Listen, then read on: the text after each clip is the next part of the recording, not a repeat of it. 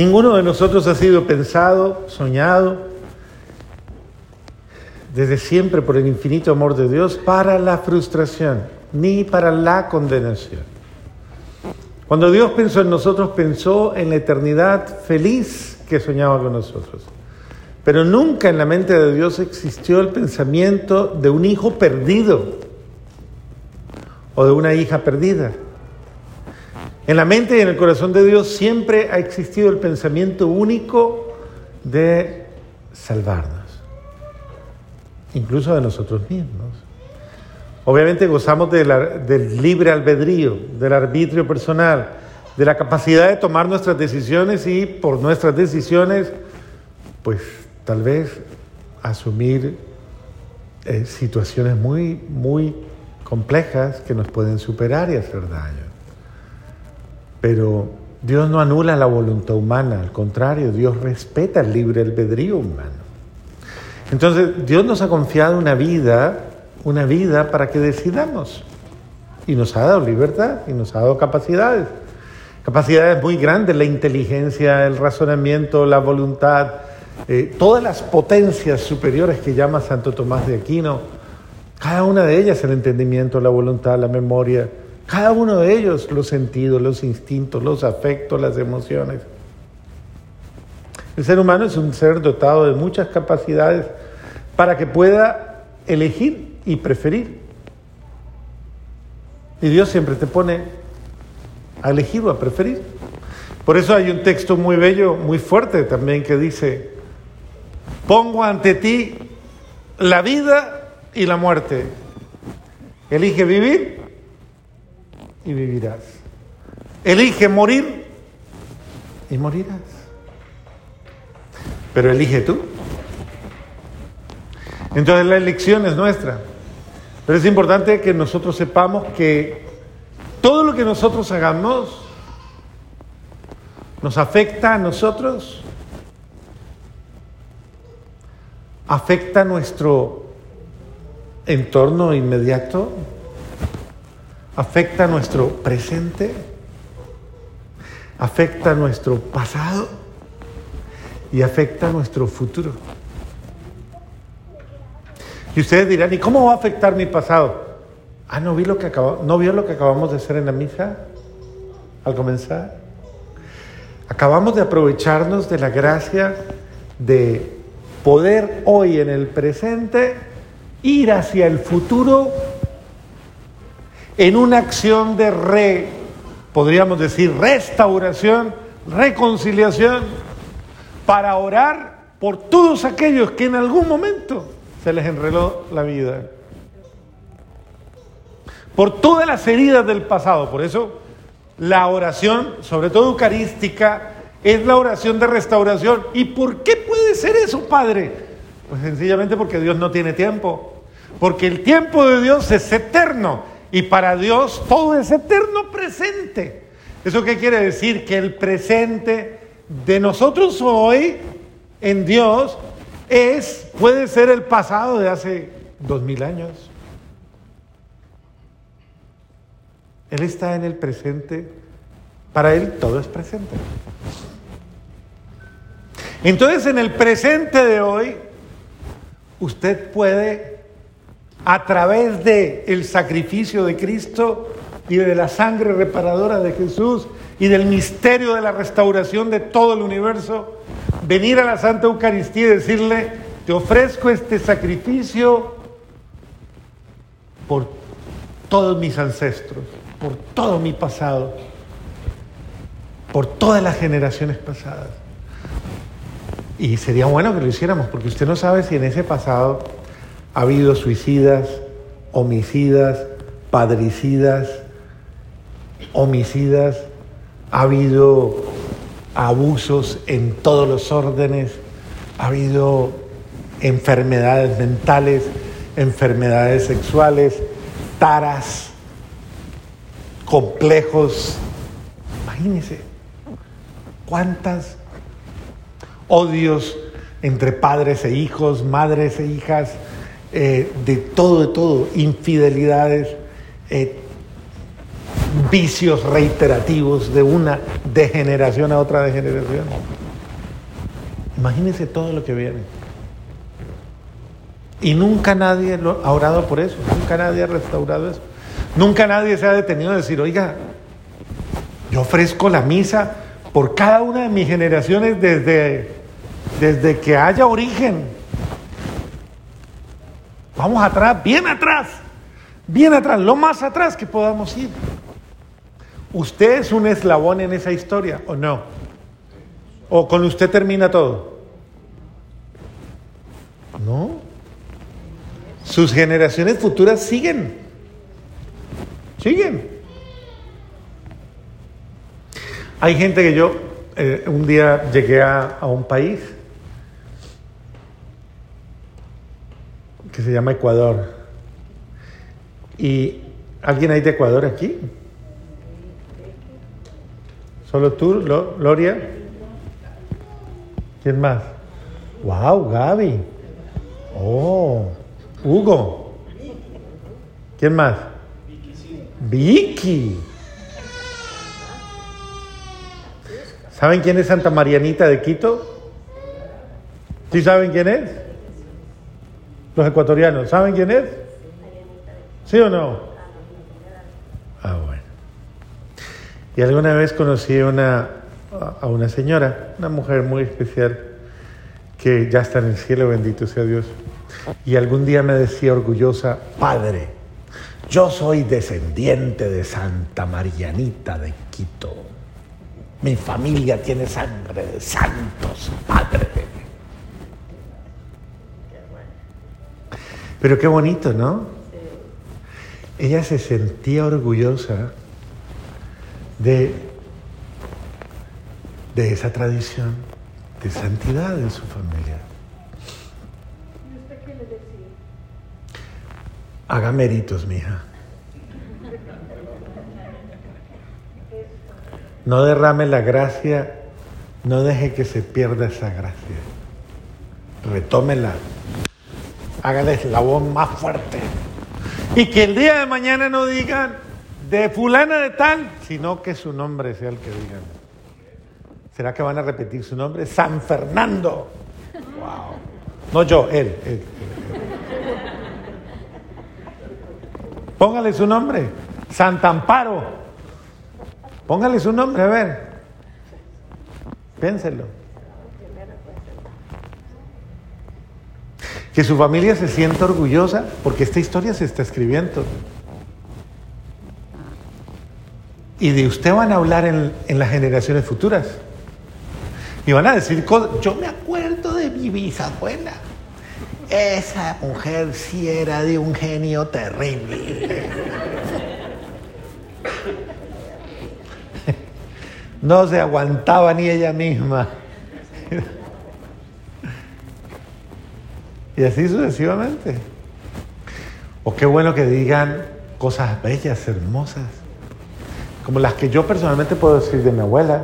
Yo puedo decir de mi abuela, y bendito sea Dios, lo digo orgullosamente, que esa mujer y mi abuelo, que esa mujer y ese hombre fueron los que formaron, sin saberlo, un alma de sacerdote.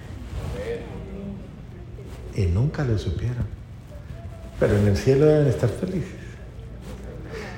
A mí mi abuelo fue el primero que me enseñó a orar, a ser un Padre nuestro. Una vez María, él fue mi catequista. Él fue Todas las oraciones que yo, cura, me sé, fundamentales de la iglesia, me las enseñó mi abuelo. Eso es importantísimo. La herencia. Recuerdo que antes de morir me dijo, les voy a enseñar una oración para antes de morir. Y nos la alcanzó a enseñar un poco, pero yo no alcancé a memorizarla y se me fue el viejo. En 1974 se fue. ¿Saben qué día murió? El día de mi cumpleaños. Como para decirme, nunca me olvides, nunca me olvides. ¿Usted no sabe cuándo es mi cumpleaños? ¿Usted me dio regalo, no se acuerda?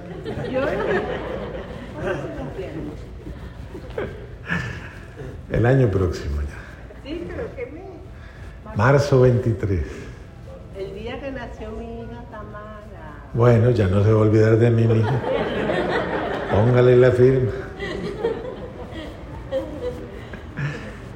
Y mi abuela era la mujer franciscana, me enseñó a amar a Dios con su ejemplo, diario, todos los días en la Eucaristía, rezando y tal vez por mí, de una manera muy seguro, porque ella iba y le rezaba a la Inmaculada Concepción y yo soy sacerdote de la Inmaculada Concepción.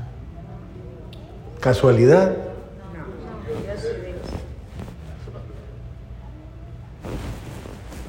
Pero es el sentido de, ellos a mí me marcaron de por vida. Y yo pienso, es importante que nosotros marquemos las generaciones que vienen. Tenemos un compromiso con la historia, tenemos un compromiso con muchas almas, tenemos un compromiso con quienes nos conocen. Esto va a pasar rápido, créanme, este cuerpo humano se va a deteriorar. Muchos de nosotros ya estamos en la fase, ya uno va diciendo, no, apenas tengo, entré a la, pero uno, uno dice, no, todavía estoy joven, pero no, uno ya sabe que ya dentro de poco lo están velando, uno ya sabe que eso no. Pero entonces aproveche la hora, haga lo que tiene que hacer a tiempo.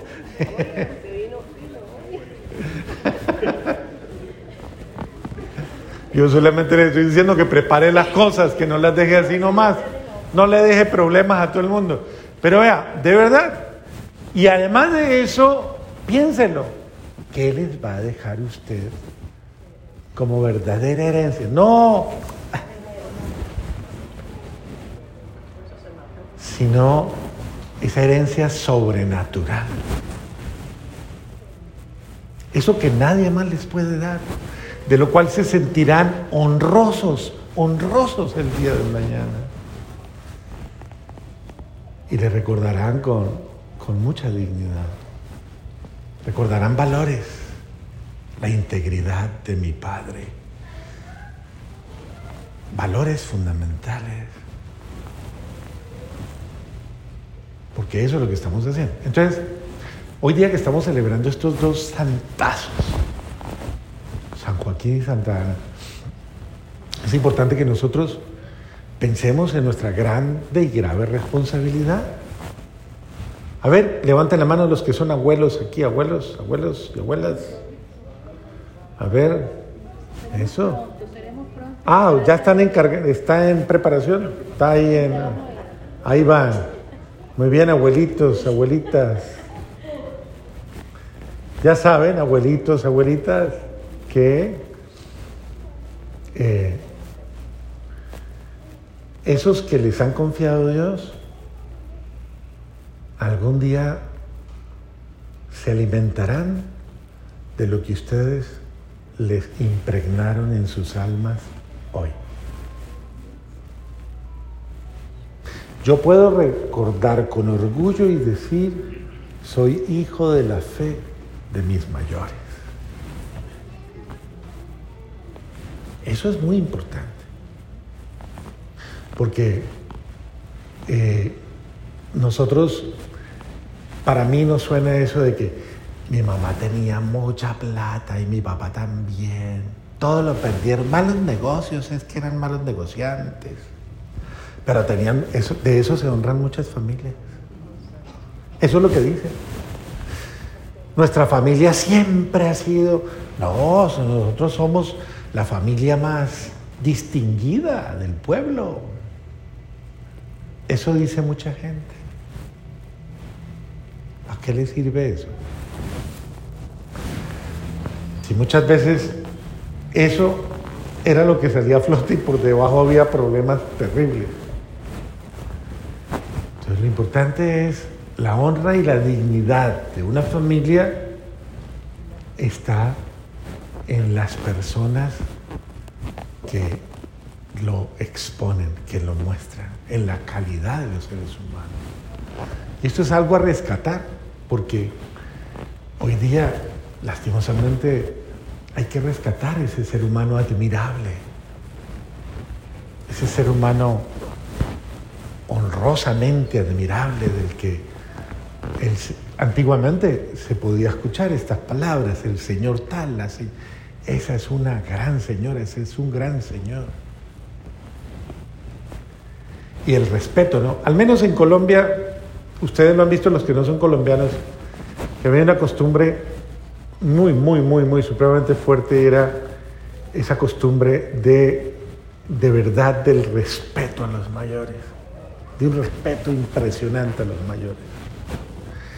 Y eso con el tiempo se fue perdiendo, ¿no? Hoy día las generaciones de hoy día eh, ya suena raro, por ejemplo, incluso en esta cultura americana, cuando uno dice sí señor, no señor, sí señora, no señora, su merced, en Colombia, don fulano, doña tal, eran expresiones de delicadeza y de respeto y de...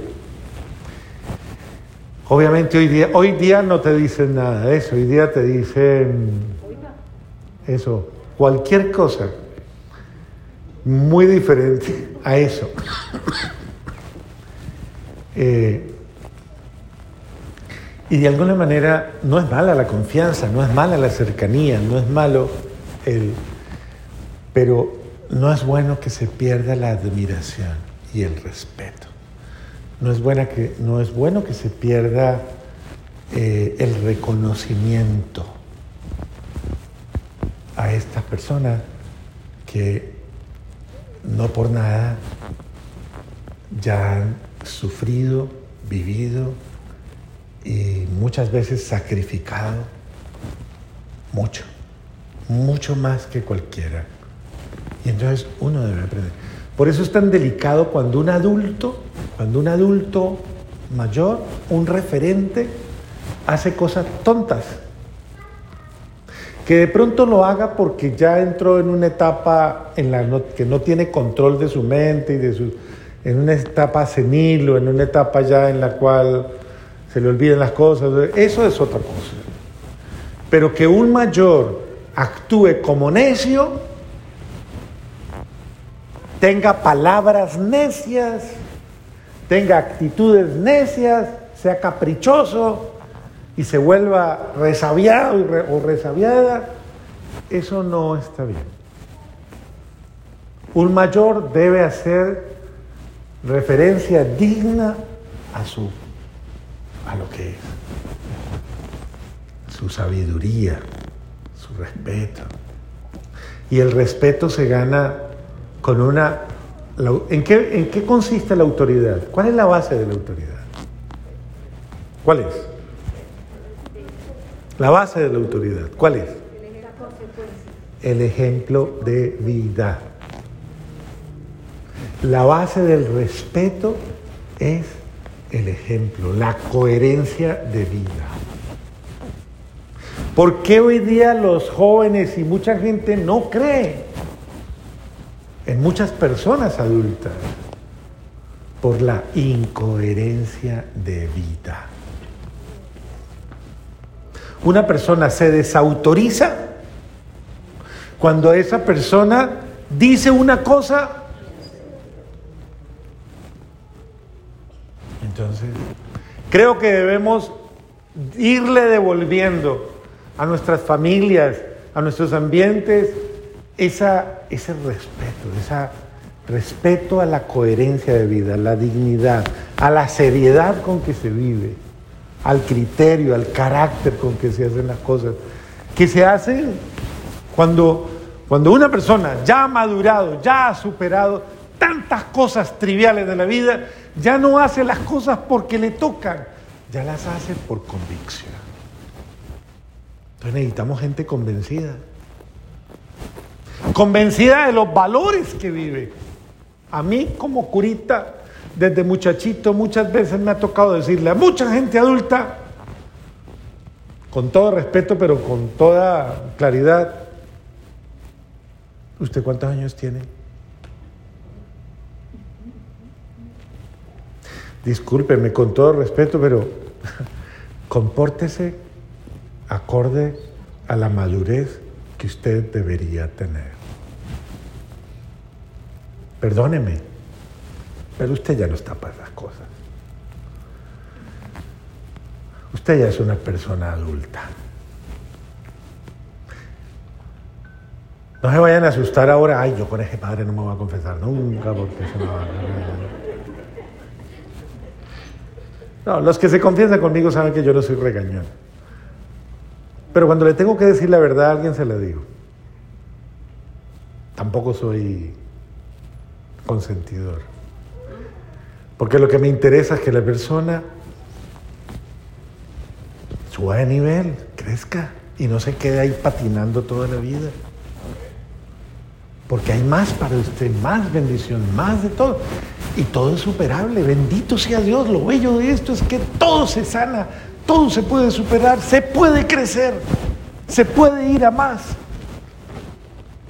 Se puede mejorar porque Dios siempre puede mejorar las circunstancias de nuestra vida. Entonces, se lo digo con cariño. Es importante que los mayores se porten como mayores.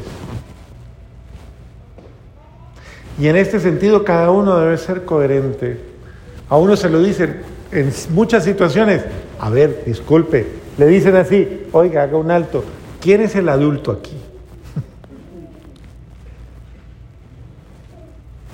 Si usted es una persona adulta, compórtese como una persona adulta. Porque a un joven, a un adolescente se le perdonan muchas cosas. Está aprendiendo. Son acelerados, son pueden tener muchas cosas por las cuales se falla. Pero un adulto es un adulto. Un adulto debe, acorde a, su sensatez, saber que todo lo que haga afecta a él y a todos los demás. Su presente y su futuro. Por eso la Santísima Virgen María aparece como la criatura más adulta. Porque teniendo cuántos años tenía cuando fue... No, no llegaba ni a los 14. Estaba por ahí entre los 13 más o menos. Y tomó la decisión más adulta que pudo tomar cuando el ángel le propuso lo que le propuso y ella dijo, libre y espontáneamente, hágase en mí lo que Dios. ¿Y fue coherente o no fue coherente? Fue coherente hasta el final, hasta la cruz. En estos días que estaba viendo una película muy fuerte de, de una situación dramática donde una mujer, una mamá ve que le matan a su hijo, yo inmediatamente me fui a la cruz y pensé en la Virgen y dije, definitivamente es que, a ver, es, es de las cosas más horribles que pueden pasar, que una madre esté frente a, a, a seres humanos que están destrozando a su hijo, maltratando, hiriéndolo, y, y venza la tentación de odiarlos, y venza la tentación de, de Dios mío, la impotencia, todo, todo, todo, y no pierda, no pierda la, la integridad de creer, de confiar que Dios está haciendo algo bueno en algo tan malo, tan malo, como es el desamor humano. Porque ese hijo que está ya crucificado es el hijo de una mujer que sabe que su hijo no hizo nada malo, nada malo para merecerse algo así de feo.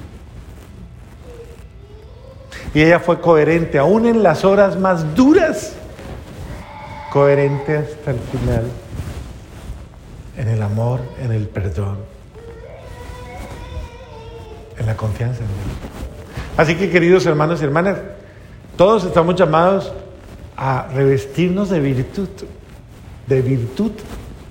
Y en esa virtud dejemos, se lo digo con cariño y con respeto, a nosotros ya no nos queda bien, siendo ya tan, hasta, vea, peliblancos, a nosotros ya no nos queda bien andar con rabietas, andar con groserías, andar hablando mal de los demás, andar llenos de resentimientos con otras personas, andar creando conflictos. Eso no nos queda bien.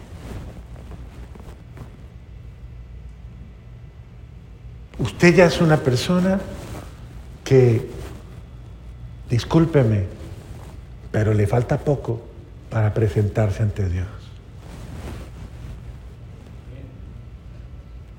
Entonces piénselo bien. Compórtese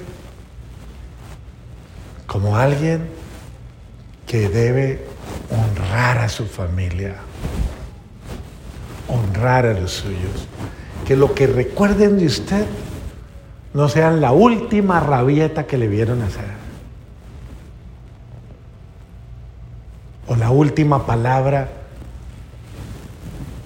fuera de base, fuera de la última palabra inapropiada que usted pronunció. Que usted sea un testimonio de, de verdad, de santidad, de amor, de virtud. Y que todos le recuerden así.